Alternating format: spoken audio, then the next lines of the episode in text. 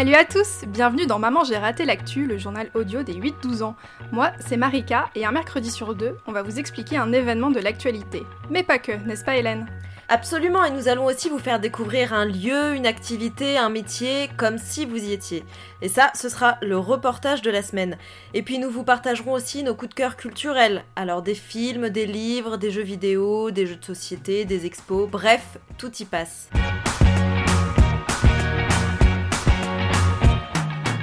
Bonjour à tous, alors on commence par deux super commentaires d'auditeurs laissés sur Apple Podcast.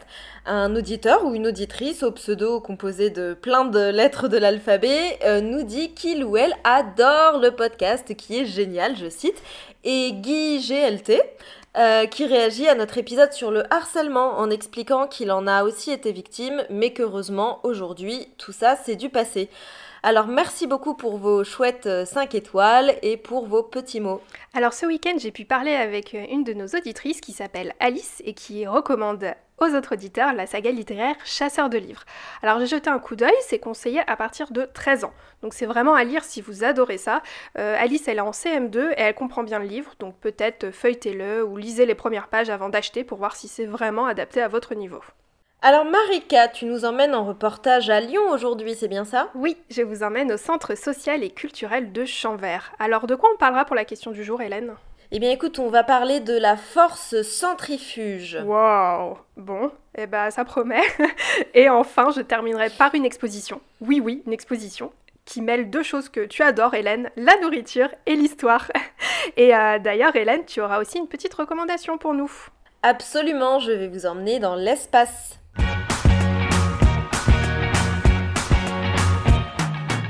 Alors en France, Hélène, c'est toujours les vacances. Et euh, même si on a le droit de sortir, bah, en fait, à part aller au parc, on ne peut pas vraiment faire grand-chose avec le confinement. Euh, presque tout est fermé. Alors même les accueils de loisirs où beaucoup d'enfants viennent s'occuper pendant que papa, maman travaillent, que ce soit euh, le mercredi ou pendant les vacances scolaires. Mais le centre social et culturel de Champvert n'a pas dit son dernier mot. Il est bientôt 10h et je suis devant le centre social et culturel de Champvert qui se trouve à Lyon et je vais rencontrer Coraline Guérin qui est directrice de l'accueil de loisirs sans hébergement et son équipe. Alors vous le savez peut-être si vous avez l'habitude d'aller en centre de loisirs pendant les vacances ou le mercredi, mais avec le confinement, beaucoup d'activités n'ont pas pu avoir lieu et beaucoup d'enfants se retrouvent donc à la maison. Et Coraline Guérin va nous parler de la super idée qu'elle a eue et qui a commencé le 12 avril dernier.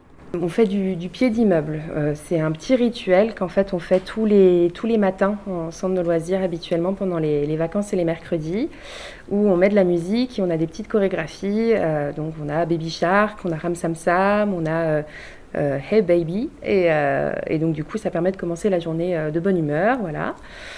étant donné qu'on ne peut pas accueillir tout le public qu'on accueille habituellement. Euh, là, on propose d'emmener le centre de loisirs, ou du moins le petit rituel du centre de loisirs, euh, directement euh, en, bas des habitations.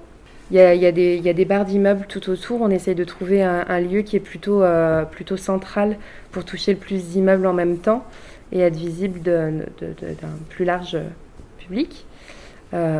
voilà, et puis c'est des, familles qu'on croise qui connaissent le centre social par différents secteurs euh, d'activité. Et donc, du coup, on essaye de autant d'animer les enfants que les parents, que les personnes âgées euh, qui peuvent habiter sur ces quartiers-là. J'ai également demandé à Coraline Guérin comment elle vivait cette période. C'est une, période qui est, qui est compliquée pour tout le monde, je pense. c'est compliqué de se dire aussi que les enfants, ils vont vivre une grosse partie et pendant une durée indéterminée euh, avec euh, des règles que nous, on n'a pas connues au même âge. Euh, pas la possibilité de se faire de câlins, de, voilà, de, se laver les mains en permanence, de, de, voir que des moitiés de visage, etc. C'est des choses qui, je pense, sont pas évidentes à gérer pour les enfants, mais qui, eux, ont une grande capacité d'adaptation, mine de rien, et qui se font vite aux règles. Et, et je pense que le monde, en ce moment, a besoin justement de, de de de, la chaleur, de, la solidarité, de l'entraide euh, et de se sentir proche des gens sans qu'il y ait forcément de contact euh, pour euh, limiter au plus l'isolement comme il y a pu y avoir lors du premier confinement. J'ai donc suivi Coraline, sa grosse enceinte et son micro, ainsi que Nelly et Camille pour aller faire des chorégraphies au soleil, parce qu'on a de la chance. Euh, le trio va aller dans trois endroits différents pour euh, à chaque fois proposer trois danses. Franchement, c'est sportif. C'est Camille et Coraline du Centre social de Chambert. On vous propose de vous mettre à votre balcon pour faire le rituel de danse. Donc au programme, on a donc Baby Shark où on imite euh, des gueules de requin avec nos bras. Donc c'est rigolo parce qu'on voit euh, peu à peu euh, les personnes venir à leur balcon pour assister à l'animation.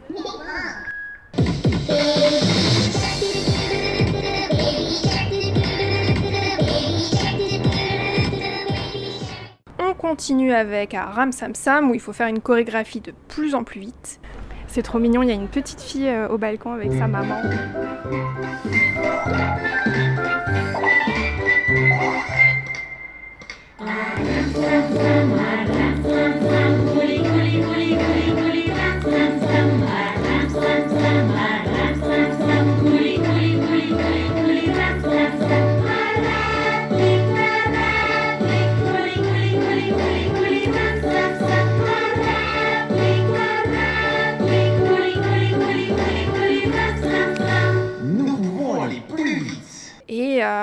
Avec Hey Baby, euh, c'est une Corée remplie d'amour.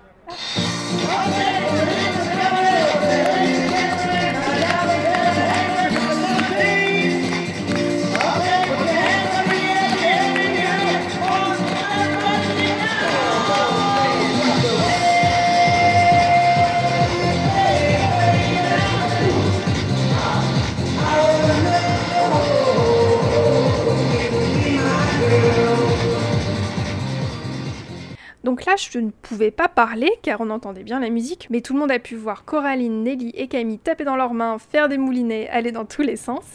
Euh, donc en effet, il n'y a pas que des enfants à leur balcon, on peut voir euh, des personnes âgées et même des ados qui filment et qui sont très très très amusés.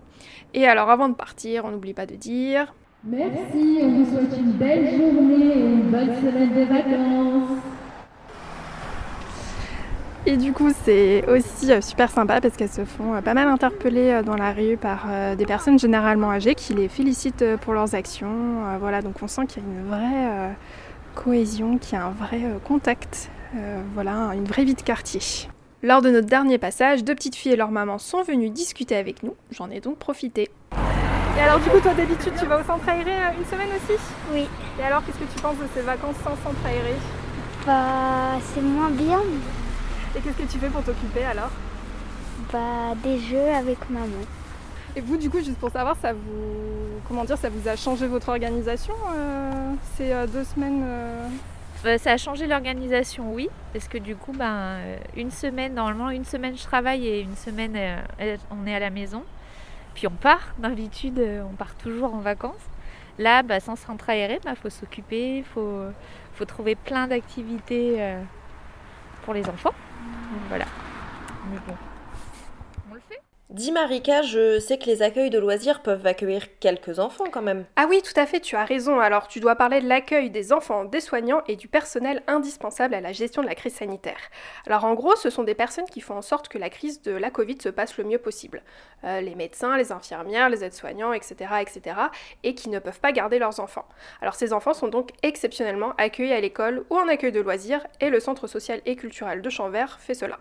Si vous voulez voir des vidéos de Coraline et son équipe en train de danser, euh, faire des tutos et même participer à un rallye photo, n'hésitez pas à aller voir sur la page Facebook ouais, ALSH Chambert et je vous mettrai le lien en description. Alors par contre pour euh, le rallye photo, il faut habiter à Lyon. Mais pour euh, tous les autres, c'est bon, on peut être du monde entier.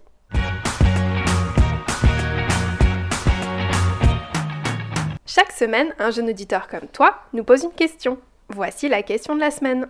Bonjour, je m'appelle Samuel, j'ai 9 ans et je suis en CE2.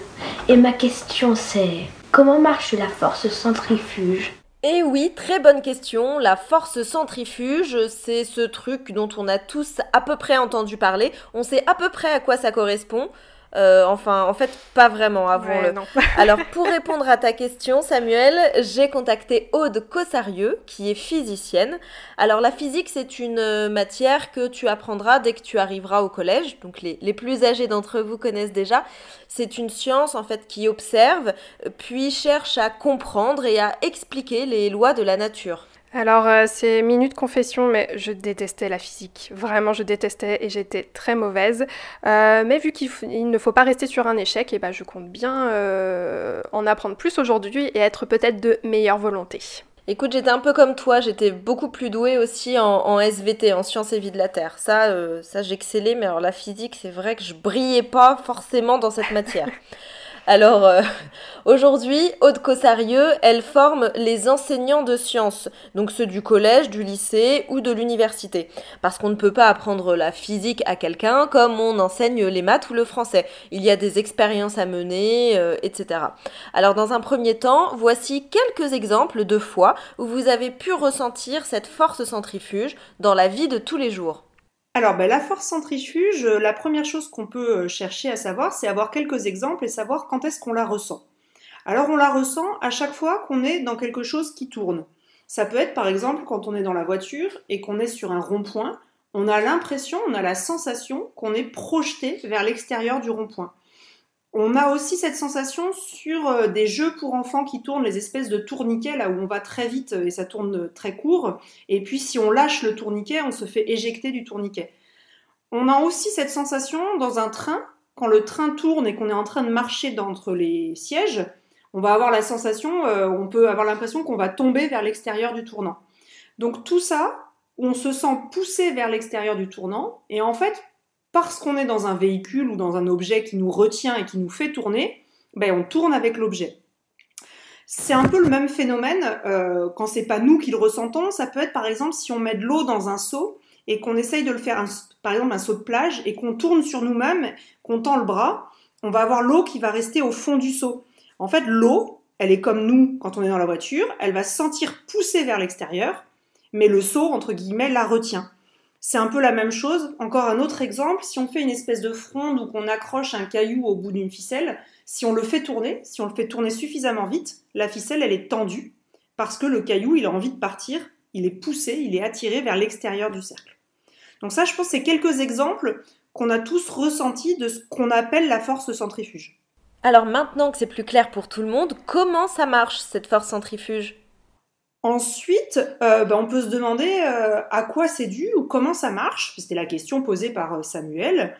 Et en physique, répondre à comment ça marche, la première chose, c'est de dire bah ça dépend de quoi, de qu'est-ce qui fait que cette force, elle va être plus forte ou elle va être moins forte?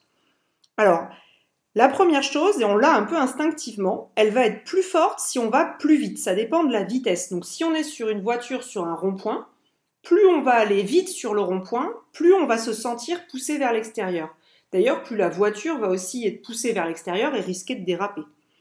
Ensuite, le deuxième point, c'est le tournant. Plus ça tourne serré, plus on se sent, pareil, poussé vers l'extérieur. Et la troisième chose, elle est un peu plus subtile parce qu'on s'en rend pas forcément compte parce que nous, on fait toujours le même poids, ou en tout cas, on ne s'est pas comparé à quand on était petit et quand on est grand. Mais plus on est lourd, pareil, plus on a une masse élevée, plus on va avoir une cette force va être forte euh, sur nous. Donc ça, ça dit avec quoi ça varie. Mais euh, en physique, on peut aussi se poser la question, mais comment ça marche? Comment est-ce qu'on explique ça? Alors, euh, expliquer en physique, c'est chercher à avoir quelques lois, et on en veut le moins possible, qui expliquent le plus de choses possibles. Et l'une de ces lois euh, qui nous est très utile, c'est une loi qui a été donnée par Newton et qu'on appelle le principe d'inertie. Alors l'inertie, c'est quand les choses, elles ont tendance à pas vouloir changer. Et le principe d'inertie, il nous dit que les objets, si on fait rien, si on n'agit pas dessus, ils ont tendance à vouloir continuer à avancer tout droit. C'est-à-dire que dans la voiture qui tourne, si d'un claquement de doigts je fais disparaître la voiture, moi, je continue en ligne droite. Et continuer en ligne droite, c'est continuer vers l'extérieur du cercle. Et c'est ça qui nous pousse vers l'extérieur du cercle. Sauf qu'heureusement, il y a la voiture, donc la voiture me fait tourner, et donc euh, je ne pars pas vers l'extérieur du cercle. Donc ça, c'est la, la force d'inertie, c'est une conséquence en fait du principe d'inertie qui fait que s'il n'y avait pas la force de la voiture sur nous, on continuerait tout droit. Ce phénomène que l'on subit, que l'on ressent, maintenant qu'on a compris comment il fonctionne, on peut le maîtriser et donc s'en servir.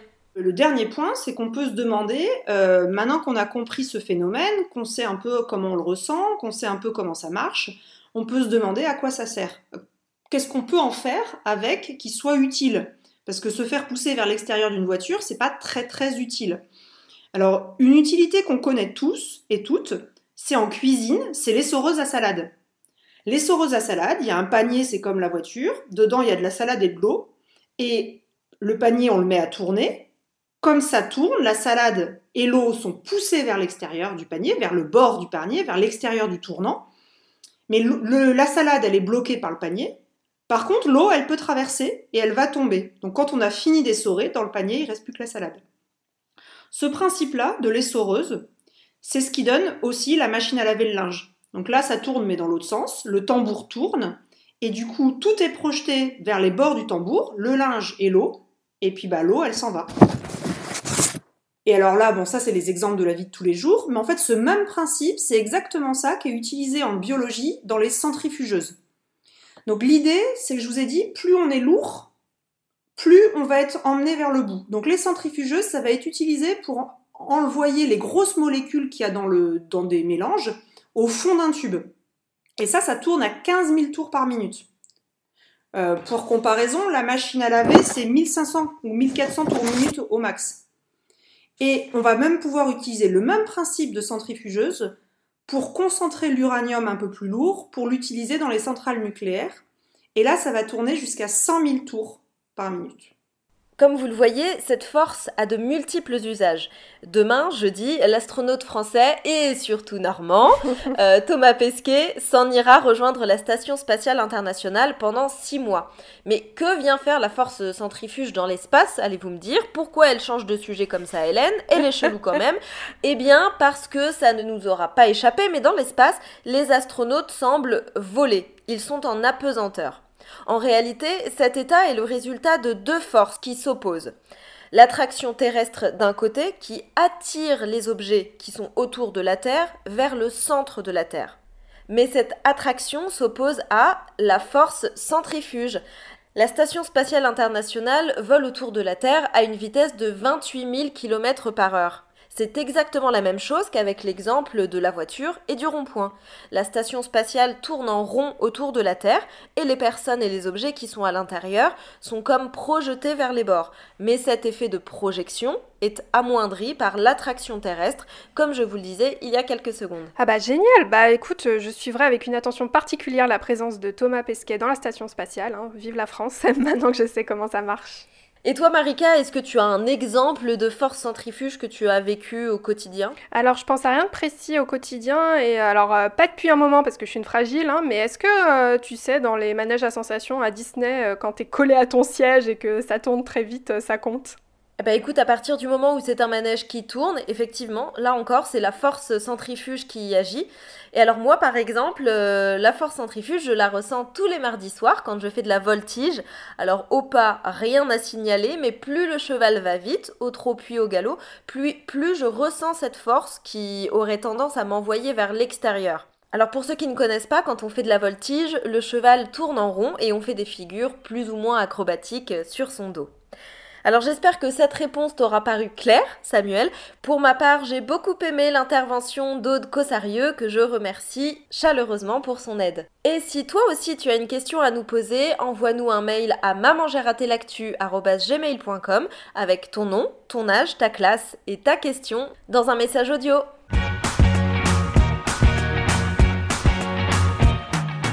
Alors, je ne sais pas vous, mais ça me manque d'aller voir des expositions. Je sais pas toi, Hélène. Oh oui. Ouais. Hein. Alors, c'est pourquoi cette semaine, je vous recommande l'exposition virtuelle Une salade César, dont s'est occupé le musée Lugdunum à Lyon. Tu l'auras peut-être compris, Hélène, l'exposition traite de comment mangeaient les Romains à l'époque de la Rome antique. Car oui, Rome a été un empire puissant. Vous le verrez à l'école où vous êtes en train de le voir. Et que ce soit dans Astérix notamment et d'autres œuvres, on voit souvent les Romains autour d'un banquet se gaver de nourriture. Ouais, ça avait l'air cool leur vie quand même. ouais, avec les sangliers et tout. Mais l'exposition veut mettre euh, fin aux idées reçues et nous plonger historiquement dans les repas de l'époque. Alors que mangeaient les Romains? Est-ce que par exemple ils avaient des fourchettes? Euh, Ce sont des questions auxquelles tu pourras trouver des réponses dans l'exposition virtuelle. Et la visite est d'ailleurs faite par la directrice du musée, ce qui n'arrive pas tous les jours. Alors je peux déjà vous dire que les Romains, ils mangeaient par exemple des huîtres en entrée, alors ça c'est quand ils avaient des sous, euh, pendant les banquets, euh, mais aussi par exemple des dates farcies en dessert. Euh, pendant l'exposition, on peut même aussi visiter une taverne, hein, c'était l'équivalent du fast-food à l'époque romaine, et il y a même des recettes si vous voulez faire un repas 100% romantique. hein. N'hésitez pas à nous envoyer des photos. Ah ouais Bref, je ne vous en dis pas plus, c'est passionnant et je vous mets le lien en description. Et puis alors je crois que toi aussi, Hélène, tu as une petite recommandation pour nous. Euh, bah oui, euh, j'ai une recommandation à vous faire et c'est en lien avec Thomas Pesquet qui part dans l'espace. Oui, je ne parle que de ça. Et alors, euh, il y a une, une, application qui permet de suivre la trajectoire de la station spatiale et d'être alerté quand elle passe au-dessus de notre tête. Je l'avais téléchargée lors du précédent euh, séjour de l'astronaute dans l'espace et ça me fascinait de regarder passer l'ISS au-dessus de ma tête. Mais tu vois bien? Oui, oui, et c'est impressionnant, je trouve. C'est un point vraiment très lumineux dans le ciel et qui va très vite, hein, bien sûr. Euh, moi, en Normandie, dans mon village, elle met environ 3 minutes à traverser le ciel d'un bout à l'autre. Et donc, euh, pour voir les prochains passages de l'ISS au-dessus de chez vous, c'est sur l'application ISS Finder que ça se passe. Alors, Finder, c'est anglais et ça veut dire trouver. ouais, merci beaucoup Marika pour ce point vocabulaire. Il est temps de conclure, je crois. Alors, euh, sachez que tout ce dont nous avons parlé dans cet épisode sera présent dans la description. Pour suivre tout ce qui se passe chez Maman j'ai raté l'actu, rendez-vous sur nos réseaux sociaux, Facebook, Instagram et Twitter. Pensez à nous envoyer une question aussi et nous y répondrons dans un prochain épisode. Si vous voulez nous aider, partagez cet épisode autour de vous et mettez-nous 5 étoiles sur la plateforme sur laquelle vous nous écoutez, par exemple Apple Podcast. Prochain épisode le 5 mai. Salut Bye bye